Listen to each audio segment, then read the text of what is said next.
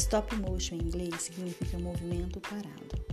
O primeiro filme gravado em stop motion foi Viagem à Lua, em 1902, do francês Georges Méliès. Essa técnica pode ser antiga, mas até hoje vem sendo aprimorada em diversos materiais audiovisuais da atualidade. Então, se você não viu nenhuma animação ainda feita com essa técnica, é só assistir A Noiva Cadáver, A Fuga das Galinhas, O Estranho Mundo de Jack. Esses filmes são bons exemplos do sucesso dessa técnica. Além disso, com um computador e uma câmera, você mesmo pode criar seu próprio stop motion. Portanto, se deu curiosidade, é melhor tentar. E vamos nessa, mãos à obra.